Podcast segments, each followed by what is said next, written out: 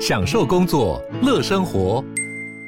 就算不在办公室，也能从容应对线上会议。HP Dragonfly 透过专业的 HP Presence 设计，内建降噪及会议快速键，搭配清晰的 Bang & Olufsen 音效，增强音讯及视讯功能。HP Dragonfly 顶级商务笔电，采用 Windows 11专业版，让您在会议中享有最佳的视觉和听觉品质。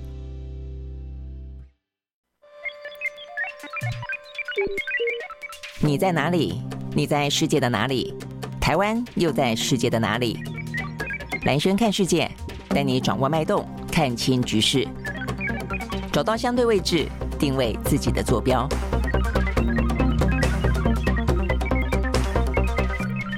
大家好，欢迎收看今天的蓝轩看世界啊。那今天的话呢，呃，对我们来说可能是一个端午连假过后的呃四天放假之后啊，呃，算是好好的休息充电之后的一个礼拜一哦。但是对于俄罗斯来说，或者关心的俄乌战争的呃这些呃两个当事国以及周边的国家来说，确实经历过一个惊涛骇浪的啊。尤其就就俄罗斯内部来说的话呢，是一个呃流产兵变啊这样子的一个周末假日啊。好。所以所以呢，这个事情如果说你关心国际新闻的话呢，应该会注意到，因为这是在过去啊这个周末当中，国际之间最高度关注的一件事情，因为它出现的非常的呃出乎大家的意料之外。虽然啊到目前为止的话呢，美国说他早在两个礼拜以前呢就得到相关的情资，说瓦格纳呢这个佣兵集团很可能会采取一些呢呃军事行动哦，但是这个军事行动的话呢，为什么？然后呢会到什么样的程度？然后呢？有他希望达到什么样的目的啊？他们并没有呢确切的掌握住哦，但他们现在说呢。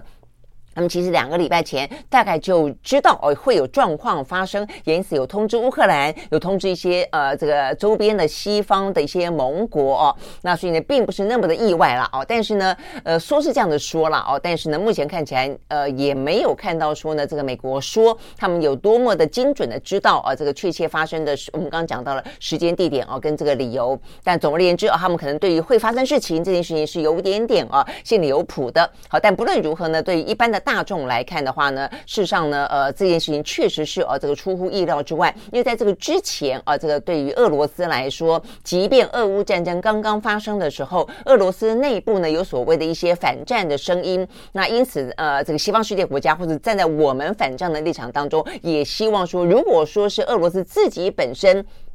呃，通过内乱的方式哦，祸起萧墙，因此可以呢，呃，松动哦，普丁的权力基础，因此可以呢，让他停止战争的行动，或许呢，是一个解决呃这个俄乌战争的一个方式之一。但很显然的，在那个时候，你看到呢，呃，内部的普丁啊，他还是相当程度的有一些呢，呃，可能的风吹草动，有一些呢，可能的呃这些迹象啊，但是包括有一些人也因此就离开了俄罗斯啊，但是似乎呢，留在俄罗斯的话呢，相相当程度的，至少从民调的呃状况，或者说一些呢权力的调动上面来看的话呢，普丁应该还算是大权在握啊。OK，好，所以呢这件事情就说明了整个呃这个呃流产的兵变有呃非常的呃这个出乎大家的意料，或者至少反映出来，普丁并没有像想象中的哦他的权力啊如此的巩固，事实上呢相对来说有他的裂缝，而且呢是呃在经过呃这样的一个流产兵变之后，大家也会继续关心他是不是呢？其实相当程度的，呃，这个权力的呃根基已经出现了一些。松动为代的状况。好，那这个兵变怎么发生的啊？呃，有人说是二十四小时旋风的兵变，也有人说是三十六小时，看你从什么时候开时间开始起算了啊。如果说你把这个呃从佣兵集团的普里格金他的发表一个声明开始说起的话呢，可能是三十六小时，因为他在呃俄罗斯的时间，俄罗斯的时间跟我们的时差大概是差了五个小时，我们比他们快五个小时了哦。他们在礼拜五的上午哦，那事实上呢，普里格金。呃，在他呃，他曾经在网络上面贴出一个呃文章，呃，质疑俄乌战争本身呃，它的一个正当性哦，如果从这个时间开始起算的话呢，那他可能是三十六小时，但是他真正去移动部队哦，可能到当天呃礼拜五的晚上，然后到礼拜六的早上呢，他占领了呃这个。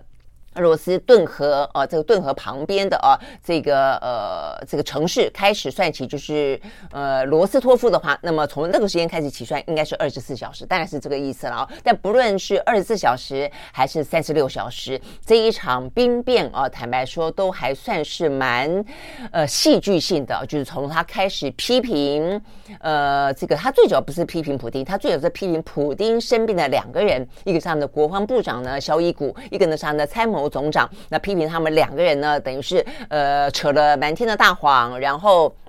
呃蒙蔽了普。普普丁蒙蔽了呃这个俄罗斯呃这个大部分的社会跟民众哦，他们说呢，意思就是说呢，事实上的俄乌战争本身的话呢，呃其实并不是那么的必要的啊，并没有什么正当的理由。那更何况呢，这个战争发生之后啊，他们说呢，呃这个就是普里格金批评啊这个肖伊古他们呢呃等于是掩饰了很多呢俄罗斯伤伤亡啊这个伤亡的状况。呃，他们呢，等于是没有告诉啊，这个俄罗斯的人民实情，然后呢，事实上呢，是一个呃贪污的呃腐败的。那么一个呃状况啊，那他说他欺瞒社会，那呃事实上一开始哦，这个乌克兰根本对于俄罗斯不构成威胁，那呃但是呢却发动了这场战争，所以坦白讲这段话哦，这个对普丁来说也算是质疑他的一个呃发动战争的正当性跟理由啦啊，但之后他大部分批评的呢是肖伊古，他说呢呃有人隐瞒我们在乌克兰的呃战况。呃，事实上，我们在乌克兰一败涂地，他们不敢呢把这个呃阵亡的数字呢回报给俄罗斯大众。那肖伊古啊，这个懦夫哦，甚至呢把我们呃战死的啊这个同袍的。尸体遗骸通通都呃藏了起来了啊，所以他就批评萧伊古呢，呃，这个是上有阴谋的。他说呢，而且呢，他讲说萧伊古呢有阴谋是要呃歼灭啊这个瓦格纳的佣兵集团。他说在某一天晚上，哦，这个在前线的基地当中，瓦格纳这个佣兵集团是效忠于俄罗斯、效忠于普丁的哦。大家说却被啊这个俄罗斯的军机、战机跟直升机从战线的后方刻意轰炸哦，所以呢，呃，普里格金。他最主要的说法是说呢，瓦格纳集团在前面为俄罗斯作战的同时，却遭到了俄罗斯的国防部从后方开始呢，企图暗杀他们，企图呢轰炸他们。哦，所以呢，他说呢，这根本不是一个什么的呃误炸哦，实际上就是要针对呢佣兵集团。要歼灭这个佣兵集团啊，因此他就批评啊，他就批评呢，呃，这个呃，等于是普丁这边啊，被这些人呃，这个愚蠢的一些决策跟一些呃谎言所蒙蔽啊，因此呢，他要开始发起正义的行动。那所以呢，这个正义的行动的话呢，就是他所谓的起义宣言啊，因此的话呢，他要前进莫斯科。好，所以呢，在这个呃礼拜五。一早啊，这个莫斯科的时间，礼拜五一早发表了，有点像是一个檄文啊。通常来讲，如果战争发动之前有所谓的檄文的话呢，他等于是质疑了这场战争本身的正当性，而且讲到了呢，这个战争发起之后，呃，如何的他们在前面作战，却有人在后面呢搞他们啊。所以他说，我们务必要呃制止啊这样的一个军事领导造成的罪恶啊。因此呢，他就开始。呃，这个开始移动他的部队哦。那事实上呢，在呃普里格金呃发表了这样的一个听起来就即将有有军事行动的呃这个声明之后哦，这俄罗斯呢他们也发布了一个声明哦，说要逮捕哦，说要以叛乱的罪名逮捕呢普里格金呃，并且要展开调查。所以这个时候双方就已经开始紧张了哦。但是呢，呃，在这个紧张的同时，也迫使了哦，或者说也本来哦，这普里格金就打算呢采取这个军事行动，因此他们就离开了他们。呢，在顿河旁边所占领的啊这个城市，那一路的往这个莫斯科挺进，非常短的时间之内啊，这个就一路的挺进到距离莫斯科只有两百公里的时候。所以呢，如果在礼拜六的时候，你你注意到这个新闻的话，一度啊一度呢，外界除了啊这个觉得说哇，这个俄罗斯呢发生了可能的内乱之外，发生了这个兵变之外，呃，相当程度的你会觉得你会期待会看到啊这个普里格金率领了瓦格纳的这个兵团。他们拥有两两万五千多多名的这个兵力，他一路的可能会进攻到莫斯科。好，所以呢，这个部分的话，事实上坦白说。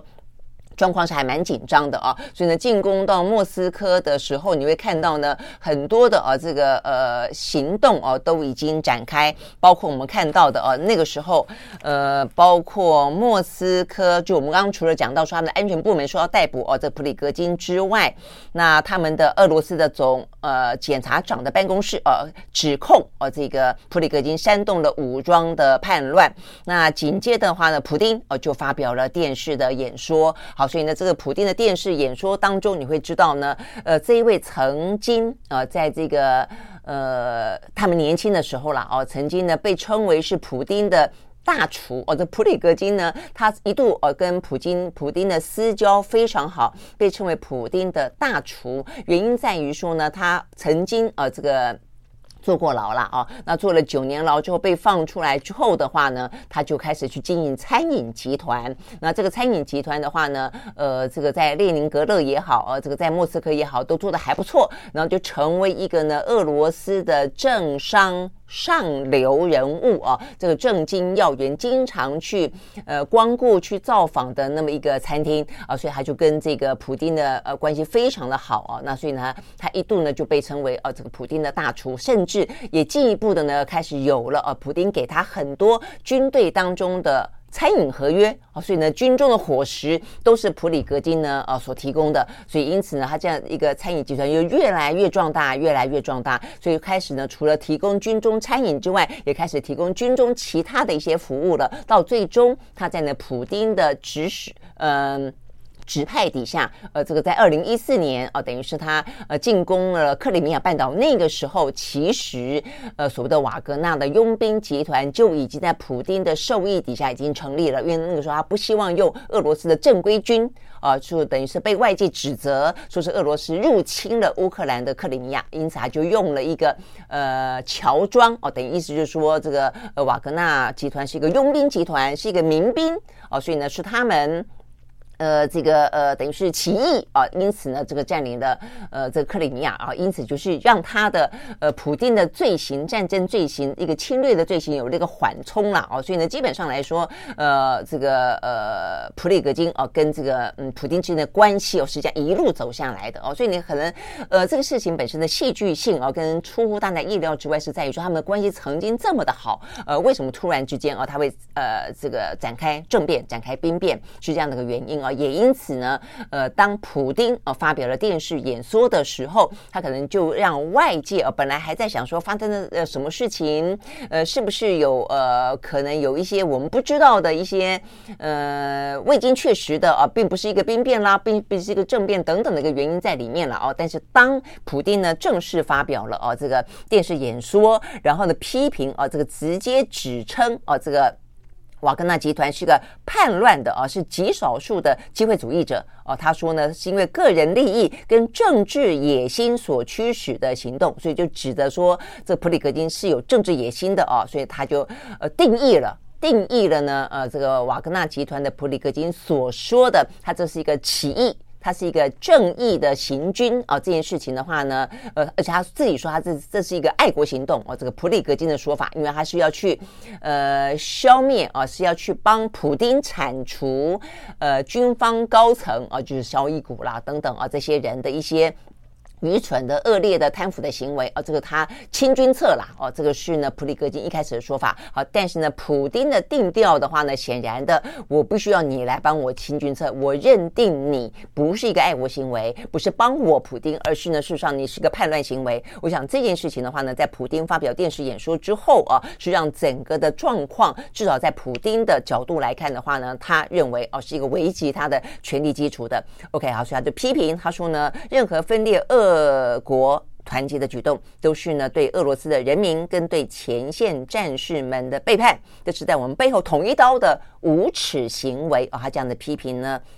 呃，曾经我们刚刚讲到，曾经他的是他的一个亲密战友，呃，被称呼为啊这个普丁的大厨的普里格金啊，因此的话呢，他就是呃要求一切的状况给动起来啊，动起来的部分的话呢，包括了我们看到的啊，呃，像是。呃，除了哦，他们的俄罗斯的检方啊，就是指控了普里格金呢是煽动了武装叛乱，要进行逮捕。那另外的话呢，我们看到呢，呃，很多的地方啊，这个包括莫斯科，包括呃临近莫斯科，包括它的军队行经的过呃过经过的这些城市，很多就已经呢开始呢取消集会了。那包括呢，呃，原本有嘎瓦格纳，我们刚讲到顿河畔的那一个呢，呃，叫做罗斯托夫，呃，这个地方的话呢，很多的呃交通要道都被关闭。然后一路挺进呢，呃，这个莫斯科就避免它过度的呃快速的进到莫斯科。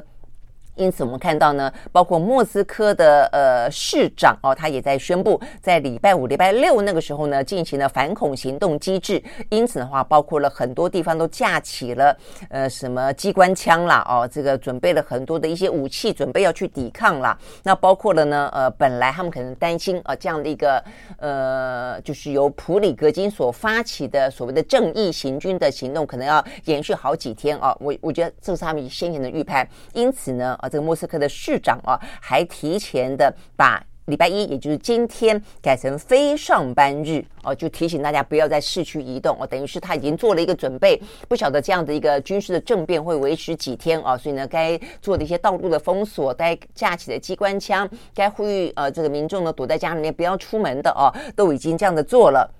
所以呢，你会看得到啊，尤其是最就莫斯科，就俄罗斯自己内部的感受，我想可能是比起外界来看更加的精准的啦。所以呢，这些行动你会看到呢，连莫斯科的民众都开始呢抢机票。啊，要离开呢莫斯科哦，所以当时的机票被抢购一空。好，所以呢，这就是呢，呃，在礼拜五的晚上到礼拜六哦，那么一天下来，嗯呃的状况是一个很紧绷的情况。那过程当中，你就看到呢，呃，这个瓦格纳集团一步一步的哦，这个挺进接近莫斯科。好，但最戏剧化的呢，就出现在他们他们的时间哦，这个礼拜六的。呃，礼拜六的晚上啊，晚上，呃，我看这个晚上的话呢，是呃，我看啊，他们的这个时序点的话呢，在普丁发表演说是他们礼拜六的早上，然后呢，到礼拜六的稍晚的时候呢，呃，这个瓦格纳集团已经接近了莫斯科两百公里左右，但是呢，就在他们的晚上八点半左右，也就是我们大概昨天晚上，呃，礼拜天礼拜天的时候的讯息，突然之间啊传出来，哎。白俄罗斯的总统呢，卢卡申科呢介入调停，而且成功的调停了啊，这个呃部队呃就不不前进了，甚至呢就在接近莫斯科两百公里的地方掉头离开，回到呃这个瓦格纳集团原本该要有的训练营。好，我想这个部分的话呢是最戏剧化的了哦。那这个戏剧化的部分。就看到说呢，呃，这个双方哦，这个达成的呃共识啊，在于说呢，第一个就是呃，卢卡呃，就是普普里格金，他同意啊，这个等于是他的所有的呃这个佣兵集团的话呢，就回到他们的训练营，然后呢，呃，这个普里格金到。俄罗斯到白俄罗斯呢，接受庇护，他等于就离开了呃这个俄罗斯啊，前往白俄罗斯。那另外的话呢，呃这个普丁的说法就是说，他同意停止收回哦、呃，他控告哦、呃，这个控告呢，这个普鲁格格金为呃叛乱分子，呃他这个行动是叛国行动，等于收回这样的一个指控，而且所有瓦格纳集团的。呃，这个些兵力，如果你跟着啊这一这一波啊普里格金呢进行所谓的正义行军，这群人，你只要回到军队，那接受俄罗斯本身的收编的话呢，成为正规军的话呢，不计前嫌，大概就是这个意思了啊，不计前嫌啊，所以所有的事情呢，目前看起来，呃，就在啊这个俄罗。白俄罗斯的总统介入调停之后啊，这个呃，似乎所有的事情就像是回到原点一样了啊。那唯一的差别就是一度有一个非常惊涛骇浪的，在二十四小四小时之内啊，这个如入无人之境的啊，一路呢逼近了俄罗斯呃这个俄罗斯的首都啊这个莫斯科。那再来的话呢，就是呢这个主事者啊这普里戈金离开了俄罗斯，前往了白俄罗斯。OK，大概来说，这是在整个啊这个周末的过程当中出现的一个。流产的兵变，那我想这个很多。大家都会去关心几件事情了哦。那第一个就是说，好，那这个事情到底反映出什么？普丁本身的权力的呃脆弱性这件事情的话呢，在目前这一两天是在这个兵变落幕之后，我非常戏剧化的落幕之后，呃，他可能松了一口气哦。但是大家也因此看到了这个问题所在哦。但是问题到底有多严重？坦白讲，我今天看了很多媒体的报道跟一些智库的分析哦，应该呃都还不是完完全全的。精确的掌握到了哦，就包括说我们刚才讲到了说，呃，美国的官员啊，他们说他们情报机构呢，呃，在六月中就已经呢，呃，接获了呃情资，说他们可能有。呃，一些可能像是兵变的计划，但是呢，这个情况有多么的确切时间点啦、性质啦，呃，都不是哦这么的确定知道哦。那而且呢，他们说这个引发啊这个普里格金叛变的主因哦，他们当然就认为说是呃跟国防部就跟普里格金讲的是有点像的，是跟国防部之间啊这个一些状况有关。哦，但是这自己留下一个最大的谜团，那就是在整个的兵变过程当中，如果普里戈金针对的是国防部长肖伊古哦，以及呢他们的参谋总长的话，那么这两个人在整个的兵变过程当中都没有露过面，都没有出过声。OK，好，那所以呢，如果说是因为军方内部就是呃瓦格纳集团冲着啊这个俄罗斯的军方装中间属于有有关于在这个呃等于是军事行动上的军事决决策上的，跟过去一段时间，比方说俄罗斯想要把这个呃瓦格纳集团收为他们的正规军，但是他们拒绝了哦，那等等等是因为这个有关的话，那么其实对普丁来说，要停止这一场兵变最简单的方法就是革职，就是把萧伊古革职，就把他们两个 fire 掉，那其实就就解决的问题了嘛啊！但是呢，哎，这个过程当中没有啊，这个就是呃，普丁没有采取这样一个动作，而且直接的称呃他为叛变啊，称这个瓦格纳集团的首领为叛变。所以这个中间到底哦，是不是除了这个肖伊古的问题之外，还有其他的是处于普丁跟瓦格纳集团之间的问题，也就是瓦格纳集团的首领也曾经讲了，这场战争本身，他也质疑了普丁对于这个发动战争本身的的正当性了哦，所以显然的这一个。流产流产兵变可能不只是哦，我要讲的是，它可能不只是呃普里格金跟肖伊古之间的军事决策、军事行动当中的捍格而已，应该还直指了哦，他对于普丁的若干之间双方之间的有一些呢不信任关系已经开始出现了哦。好，那所以呢，我觉得这个事情过后，大家可能要看的就是那肖伊古呢，肖伊古会不会呃在这过程当中。普丁会怎如何的处置他？就是说，过程当中他是不是也凸显出来，他确实是一个呃军事行动当中一大问题，就是他有一个军事行动当中的问题，也有一个领导部分的问题。哦，那所以呢，军事行动的问题部分会不会因此而被处理？我想这个部分的话呢，是大家会要去关心的。那也是对于普京来说比较好解决的啦。就是，如果是除了我。呃，领导的正确性之外，其他的问题其实都好解决。但是如果说是直指到普丁本身，而且也撼动到了普丁的权力的本身的话，这个问题可能就是另外一个接下来大家要关心的，就是接下来的俄乌战争。会不会因为普丁在这一次的行动过程当中凸显出来的他的权力可能有若干的撼动，有若干的裂痕，存在着若干的问题，也因此的话呢，未来即便瓦格纳集团的呃。这次的啊，这个兵变的主使者普里格金人到了白俄罗斯，呃，这个接受等于是进行了政这个政治庇护啊，要求政治庇护。但是呢，瓦格纳兵团里面的人归建到俄罗斯正规军，跟俄罗斯正规军之间彼此的合作跟相关的协调，可以如如如此的呃，这个如臂指使嘛啊，这个就是说可以那么的顺畅吗？那所以接下来的话呢，因为现在乌克兰正在打算进行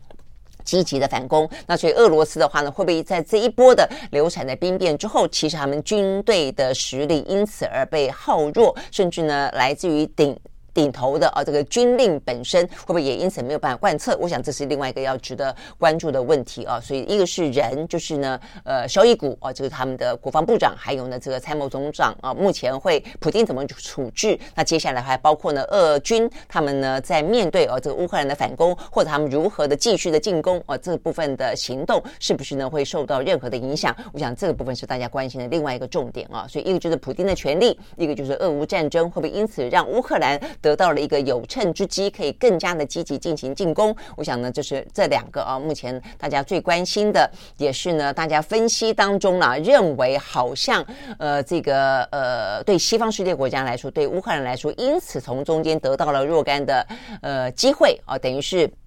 最大得利者很可能是乌克兰啊，因为目前看得到的俄罗斯内部确实是有一些呢，呃，不稳固的迹象了哦。好，但是呢，我觉得在这个过程当中看到的一个呃，最不是这样的一个逻辑思考的呢，是来自于一个欧洲啊，这个欧洲的话呢，也算是蛮知名的，这是一个维也纳的地缘政治的智库，叫 FACE，F A。C.E. 啊，这个创办人叫做查卡洛博哦，他是在呃洛娃，在整个过程当中，我看到他的他是唯一哦，目前看起来呃，包括连布林肯哦都认为呢，这个事情啊凸显出来的普丁本身权力似乎呢有一些有一些裂缝哦，就说事实上呃，俄罗斯内部呢是存在着他权力结构当中有若若干的问题啊，但是只有这位呢呃，这个查卡洛。洛娃，他显然呢是采取某种阴谋论啊。这个阴谋论听起来的话呢，他的说法认为是这个整个的事件本身事实上是俄罗斯的权力斗争，而这个权力斗当然也是一个权力问题了啊。但是这个斗争的话呢，其实并不是呃看起来呃，他甚至有点暗指哦，会不会是普丁跟呃这个普里格金之间有若干的默契哦？因为他的说法是，这是呢普丁身边的圣彼得堡帮。跟俄军总呃参谋总长就是呃格拉西莫夫哦、跟这个肖伊古之间的斗争，为的是啊、呃、这个普丁要争取二零二四年三月十七号连任的布局。好，所以他的呃说法底下，就因为明年呃这个呃普丁又要再争取连任啊、那争取连任的状况底下，他我们刚刚讲到的呃这个普里格金是。普丁从在呃列宁格勒，也就是呃叫圣彼得堡了啊，那个时候呢就已经呃认识他，说他们有个帮啊，所以呢这个普里格金也算是圣彼得堡帮里面的一份子。那所以这个帮等于是有点协助普丁要去跟现在拥有军方权力的权贵这群人之间一场内斗哦，所以呢这样的听起来的话呢，或许可以去。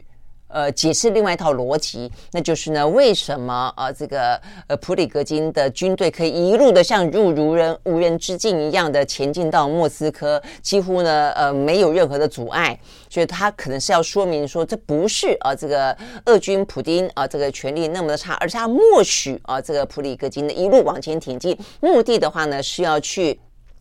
呃，有就是确实是亲亲军策这个说法，只是呢，普丁嘴巴上面不承认啦。但是不是？我觉得这个部分我们刚刚讲到，就是目前看到另外一个完完全另外一套逻辑的呃分析啊，认为这是一场呃在普丁所理解底下的一场呃内部的权力斗争。那目的的话呢，是替他铲除他在明年要连任总统的过程当中的一些障碍。的一些大石头啊，所以透过这一场呢，呃，他理解的啊，这场流产政变，替他铲除若干呢，呃，他的一个权力当中的呃、这个异议分子，大概是这个意思了啊。那所以呢，现在显然哦、很多的呃讯息非常的混乱啊，但是我们看到西方世界国家比较倾向于认为啊，认为。呃，这件事情其实冲着的是普丁啊，反映出普丁呃有无法掌控的地方啊，所以呢，是让普普丁的呃这个权力出现了漏洞啊。但是我们刚刚讲到了，就是说另外的事实上，他都在普京的棋盘里。啊，只是说呢，棋盘当中他是下棋的人。我想这个部分的话呢，是一个很大的呃资讯当中的跟这个分析当中的落差。那哪一种哦、是是真的？我觉得接下来要看，包括我们刚刚特特别提到了，那国防部长跟这个参谋总长的下场是什么？那如果说普丁借这个机会一个一个啊、这个铲除了一些呢呃军方的人的话，或许啊呃再看下去啊，以及他接下来的一些呃权力的布局。以以及呢，这个俄军啊，他们的一些行动是不是啊？呃，还有呢，相当程度的啊，这个作战力，我想都可以看得出哦，可以慢慢更加的清楚了。因为目前看起来，整个的呃流产政变跟相关的讯息非常的多，也非常的混乱啊，所以呢，可能还有一些还没有尘埃落定的啊。呃，所以呢，我觉得接下来可以再看，因为呢，这个部分呃，或许没有那么简单。我觉得也还有一个部分。可以去说明会不会有另外一种逻辑，那就是白俄罗斯的介入啦。因为一般来讲啊，这个白俄罗斯的呃卢卡申科事实上是普丁的小老弟啊，呃，就是他的呃分量有没有到他可以斗呃斗胆呃有这个能力呃在这个时间点上介入所谓的呃这个斡旋，而且那么快的就斡旋成功，而且的话呢，他还敢去庇护呃这个呃瓦格纳的嗯这个佣兵集团的首脑，这是我最最疑问的地方。如果说依照卢卡申科。呃，跟这个普丁之间的关系啊，如果呢，这个呃普里格金真的是像普丁口中所谓的叛国者的话，你还给我包庇叛国者哦？呃，这部分其实对卢卡申科来说，嗯，就是他是不是有那么大的能力哦，可以去做出这样的一个协调，然后呃，也获得普丁的同意啊？我觉得某个程度蛮。蛮蛮有意思的啊，蛮蛮有可以呃，中间还有蛮有可能的玄机。当然了，你也可以说是因为呢，呃，这个普里格金可能就是开了条件。就你要我暂停撤兵，我可能一路挺进，发现过程当中，呃，这个呃，普丁的实力不是我想象中的摧枯拉朽，因此我愿意接受协协调，愿意呃，这个停止我的政变，但这也太快了吧啊！就是说，对于普里格金来说，如果他是做好了理性的盘算，然后不是一时的冲动哦，他就是要去清君侧，他一定有相当程度的把握哦，所以突然间愿意在。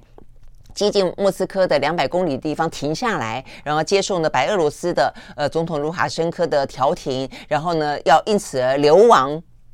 你不觉得这个听起来也是有点怪吗？哦，那所以总而言之，我觉得这个里头啊，因为。简单说，因为俄罗斯的整个的政情相当不透明哦，所以呢，呃，其实现在的很多的讯息真真假假哦，呃，都还是很难哦，还要花一点时间去拨开无里雾了哦，呃，否则的话，目前看起来很多地方的疑点哦，其实如果那么单纯的从一个。呃，这个普里格金，然后呢，呃，这个政变失败，然后呢，呃，普丁看起来没想象中的这么的呃强悍啊，然后这个看起来呢，普里格金就只好流亡。呃，我觉得好像也是故事也好像太单纯了，太简单了一点了啊。好，但是我我所以我就说要看后续了啊，因为目前看起来普里格金人就到了白俄罗斯。那如果呃真的如目前分析的这么简单的话，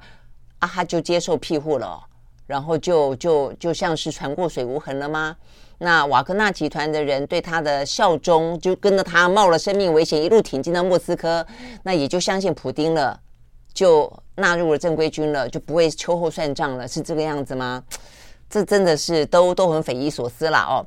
好，所以呢，也有呃，我看今天有一些后续的报道，就会觉得说，哦，那如果这个样子的话，搞不好普里格金人到了白俄罗斯一段时间成年之后，还会有一些相关的状况，因为如果说如普丁所说的，他是有政治野心。那可能会卷土重来哦，等等。OK，好，所以呢，这个讯息真的是啊，非常的混乱。好，所以呢，这个兵变啊，虽然在二十四小时或者三十六小时之内，至少在行动上，军事行动上就已经停止了啊，但是呢，这个接下来。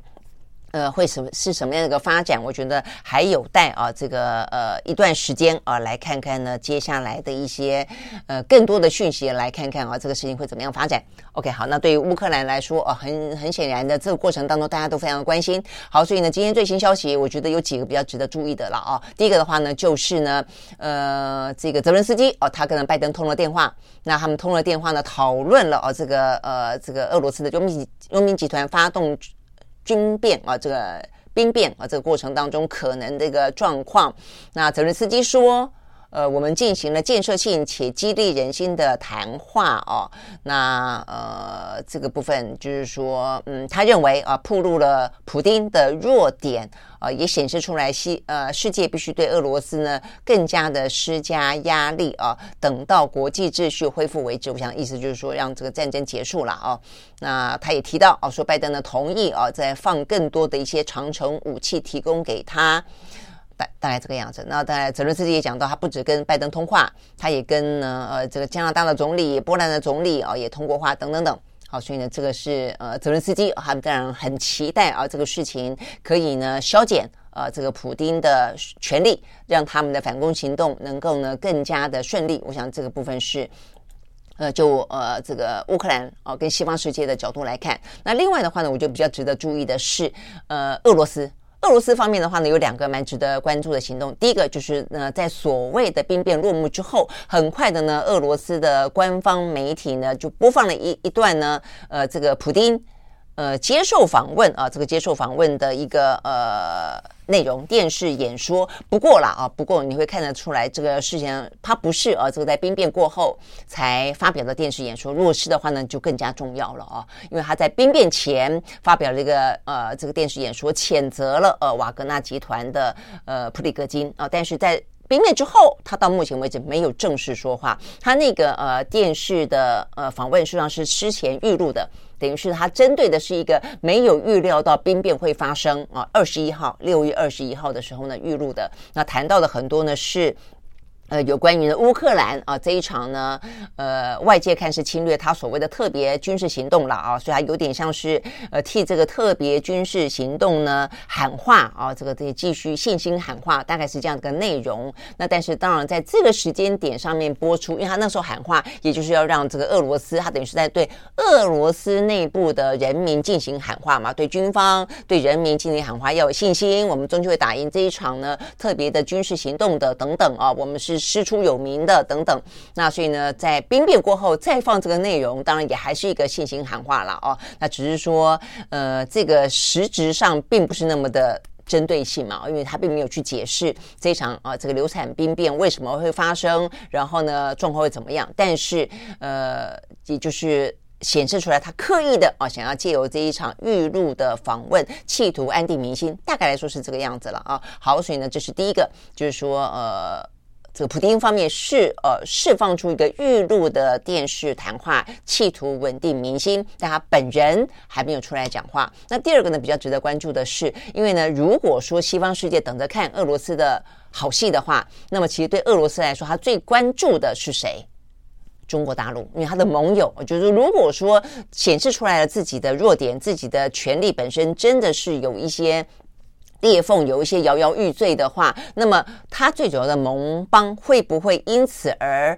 看出了他的弱点，而决定呢改变立场？我想这个部分是俄罗斯最。最关注的哦，那我想呢，他最关注一个对象就是中国大陆。所以啊，在这个事件发生过后，我们看到呢，俄罗斯呃最主要的一个外交行动就是他们的驻中国大使，他们发表了一一一篇声明。呃，这个声明的话呢，警告西方世界国家不要干涉俄罗斯的内部事务，而且还赞赏他的盟邦跟爱呃外国的伙伴。呃，对于支持俄罗斯总统普丁这件事情，表达了坚定无疑的立场。那我想这个部分的话呢，是蛮值得落幕的哦，因为我们看到呢，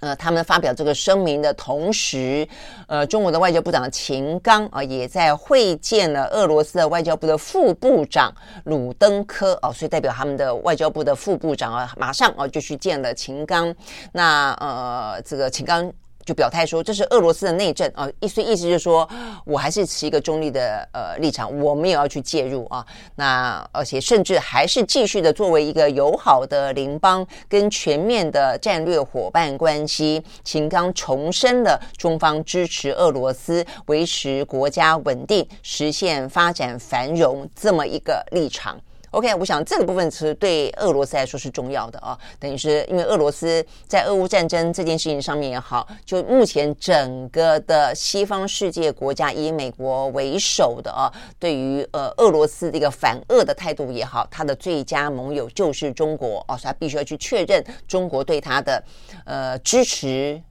呃，不变哦，那我想这个部分中国也表明了啊，这个采取一个支持不变的态度，所以呃，你可能可以去解释说，所以显然的呃，对普丁来说，他确实是面对到了一些问题，所以他才必须要去急于巩固确认中国对他的支持是不变的。如果说他这真的只是一个假消息，只是一个。纯粹演戏的话，可能也不至于如此。但反过来说，也可能证明了，呃，虽然有一些问题，呃，但它不足以撼动啊，这个中俄之间目前看起来共同面对啊，美国或者更长期的问题哦，所以这个部分还没有啊那么轻易的就去动摇了中俄之间全面性的伙伴关系了哦。OK，好，所以呢，这是在呃这个俄罗斯啊这个相关的兵变过后几个。目前有的比较新的一些行动，好，但是这些行动的话呢，你都只能说好。那这个俄罗斯算是啊稳住了一个它的外交上的跟这个目前它内部的一个局面啊，但是呢，这个表面上的稳定局面是一件事情，真正的这一场行动到底呢反映出了什么样子原本就存在的问题？就是它到底原本存在什么样的问题，而且这个问题有多大？这个事情会不会继续的？呃，就像这个水坝，如果有裂裂缝，有个洞，你用手指把那个洞堵起来，但那个裂缝如果还在的话呢，接下来会不会还有啊这个溃堤的，或者说会影响到这个水坝坚固性？那那么一个问题会迟早爆发。我觉得这个事情是非常哦非常值得关注的啦哦。好，所以呢，这些是我们今天看得到的啊，有关于呢俄罗斯啊这个大概就是在一天一天多的时间之内啊，非常非常戏剧化的。呃，那么一个流产兵变啊，呃的过程，以及呢，目前看起来还留下了非常多的疑点啊。那这些疑点，嗯，它反映出来的，我相信这个俄罗斯内部是有问题啊，只是说它并没有很精确的反映出是哪里的问题，问题有多大。那现在的话呢，普丁会用什么方式解决？那这个解决的状况会不会影响到呢俄乌战争的进展？我想这个部分的话呢，都会很值得啊这个后续来观察。好。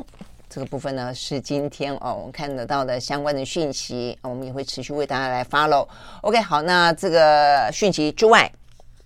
还值得关心的呢，呃，有一个也不能够忽略的哦，就是呢，印度。印度的话呢，就是在呃，也是这个过去周末，在这个流产病变还没有发生之前，如果你要问国际舞台上面的比较重要的大事是什么呢？当然就是印度的总理莫莫迪啊，他去美国进行造访。那双方之间的话呢，其实建立的相当程度的啊，这个很多的一些合作关系啊，包括军事的合作，包括了科技的合作，包括贸易的合作。那我想呢，这个反映出来的都是。一个就是目前来看的话呢，中国大陆确实是印度跟美国共同的一个，你要讲威胁也好，一个呢战略对手也好哦，所以呢，在向来呃这个采取不结盟呃态度的印度来说的话，他这一次呢选择了跟美国的走得近一点啊。不过我们看到的这个，虽然同时之间他们就做了很多的一些合作的一些项目嘛，啊，包括了一些像是呢，美国同意了印度用非条约盟国的身份我，要参与制作先进的飞机的引擎，而且呢，他们也同意要去呃，等于是让啊这个。印度去购买啊，这个价值三十亿美金的海上卫士啊，这些无人机啊，等于是印美之间啊，这个世上有很多你对我，我对你的啊这样的一个军事的合作关系。那再来的话呢，呃，这个印度也同意啊，这个未来美国的军舰可以停靠在印度的港口呢进行修整等等。我想这个都是啊，这个过去没有的一些军事的合作。那科技上的合作更不用讲了，他们在什么 AI 啦、量子计算啦、太空探测啦、半导体等等。啊，都也是在这一次达成了一系列的合作的协议啊。那另外的话呢，像在美国，美国又选择在 Modi 的家乡，呃，这个投资了八点二五亿美金啊，这个成立了晶片的组装厂跟测试厂啊。所以代表着就是说，他们的半导体的供应链，呃，虽然一部分拉回美国，一部分的话呢，在放在这个南亚地区的话呢，也选择了印度等等啊。这都是更多的一些呃科技啊，还有贸易的一些。合作哦，那这部分的话呢，当然看起来的话呢，Modi 这一次的话呢是呃行囊满满啦，满载而归哦。但是我们也看到了不少的呃美国哦方面的智库也提醒美国政府啦哦，或者说呢呃提醒一个更广泛的哦那么一个地缘政治的看待，意思就是说呢呃印度这一次看起来虽然跟美国之间进行了相当程度有别于以往的哦，甚至是比算是一个相对的高峰哦，这个美印之间的。合作高峰，但是啊，他们提醒的是，你不要以为啊，这个印度跟你之间，而是跟西方盟友之间一样的类似的那种所谓的价值同盟哦。他们认为呢，印度还是从来没有改啊，就是说，他从哦这个。一路以来，印度国父以来哦，就采取不结盟的那么一个外交政策以来，其实印度这方面的呃思维跟立场从来没有改变过。你只能说这个时间点上，美国的利益跟印度的利益是交叠的。那两个人的利益交叠，两个国家的利益交叠，最主要原因在于他们共同的敌人是交叠的。他们现阶段来说，事实上是以中国为为他们最主要的假想敌，尤其对于印度来说，还有一个很。直接的就跟我们刚刚讲到俄罗斯有关，就是过去来看的话呢，其实印度相当程度的不需要跟美国有任何的军事合作，是因为它的武器向来依赖的是俄罗斯的提供。好，但是呢，那是从苏联啊苏联时期开始，但是的话呢，现在俄罗斯因为自己深陷俄乌战争当中，自己的武器都打不完了，打不够了哦，所以呢，已经没有这个余力呢，再提供更多这个印度呢相关的这个军事当中的武器当中的合作跟供应，也因此对于他来说，他必须要另寻管道啊，也因此在这个时间点上，当美国不断的对他招手，不断对他招手，在这个时间点上，印度呢给了积极的回应啊，就在于说，因为这个时候的印度，它需要美国的军事跟武器当中的提供。好，那因为它这个提供，反过来说，还有一个原因就在于说，俄罗斯不能够提供给他更多的武器的同时，俄罗斯跟中国的关系呢也更加的紧密。但是呢，中国同时是印度的一个呃这个战略当中的敌手，也因此当他的。以前的军事伙伴变得跟现在的敌手共同结盟更紧密的时候，对于印度来说，他就必须要去提防那么一个中俄联盟了。OK，所以他就必须跟俄罗斯维持某个程度的哦，呃，虽然他们还有在买卖石油哦，但是呢，呃，这一层隔阂跟可能的战略当中的意义啊，大不如以往，也必须要考虑在里面了啊，也因此他就跟呃。美国啊，采取了更多是需要上的啊，这个阶段上的一个合作了。OK，好，所以呢，呃，整个来说的话呢，莫迪还是采取一个多重的结盟关系啊，就是说你不要，我就我们不要去看说印度跟美国走得近了，就代表说他跟。呃，这个俄罗斯、中国跟其他的地方来看的话呢，也因此就完完全全是壁垒分分明啊，不是这个样子啊。就印度本身的呃，它的历史、它的呃这个呃思维逻辑哦，跟它向来的啊这个外交政策的呃这些呃，从过去到现在啊，大概来说，事实上有它自己的一套呢，属于呃南方大国哦，这个。这个而且是开发中的国家要迈向啊这个已开发国家当中他自己的一个利益选择啦，所以他也因此可以这样说，就是说他有他自己的一个战略自主哦，这是目前呢欧洲方面一直想要去挣脱哦，跟美国拉开来一点点距离讲的战略自主。那像印度向来就有一个他的战略自主哦，这个跟。美国之间，OK，好，所以呢，这件事情是我们看到啊，这个美印关系更加的紧密哦，但是同时哦，也有一些呃分别啊，有一些不一样的地方可以去看的。那再来一个的话呢，最后我们要讲的一个是目前的整个经济状况了哦，这个经济状况呢比较重要的是哦，大家还在谈到今年的经济嘛啊，那这个今年的经济目前从数字来看的话呢。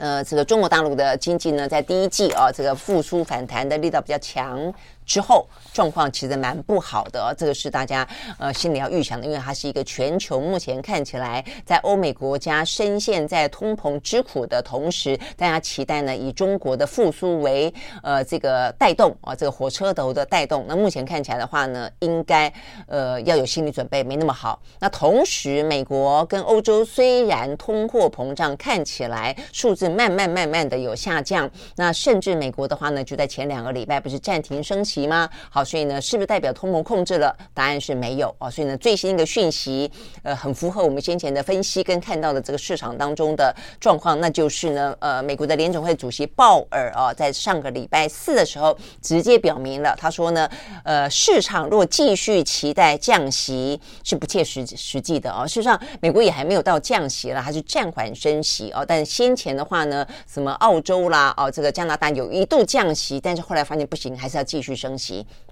那这个美国的话呢，是暂时停止升息一次啊，但是呢，市场当中就期待说，哎，那所以接下来是不是要降息了？呃，泽鲍尔直接说，期待降息是不切实际的，因为通膨问题比想象中的还要来得持久，而且还需要继续升息来抑制通膨。而且他说，今年再升息两次是很好的预测，好，所以代表的是先前的啊一些。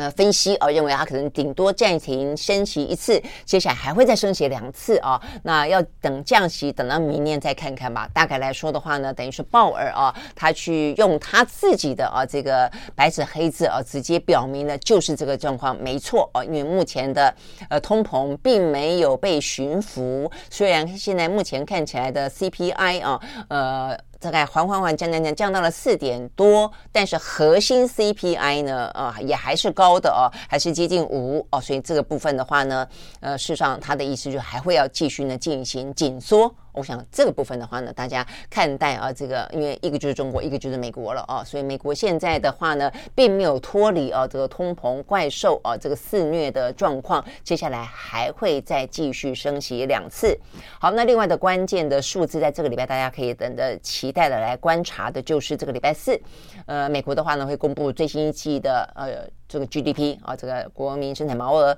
那另外的话呢，呃，这个算是去评估通膨呢，向来是一个非常重要的数字的是 PCE 哦，那就是个人消费支出指数。在这个礼拜五的话呢，美国也会公布。好，所以呢，这个部分的话是在这个礼拜哦，大家可以观察的一个就是看啊，有关于呢，呃，是俄罗斯到底这一场呢流产政变告诉我们了什么？中间有些讯息呢，可能要一对呃，还要再等一下子会更加的清楚。那再一个的话呢，当然就要观察俄乌战争哦，因此在在这个里头有没有因此得到什么样子的一个转变的契机？那再来的话，就有关于一些经济的状况哦，看起来。对全球来说，还是一个逆风哦的情况。OK，好，所以呢，这有关于呢今天啊这个比较重要的一些国际新闻和大家分享。那我们明天同一时间再会哦，拜拜。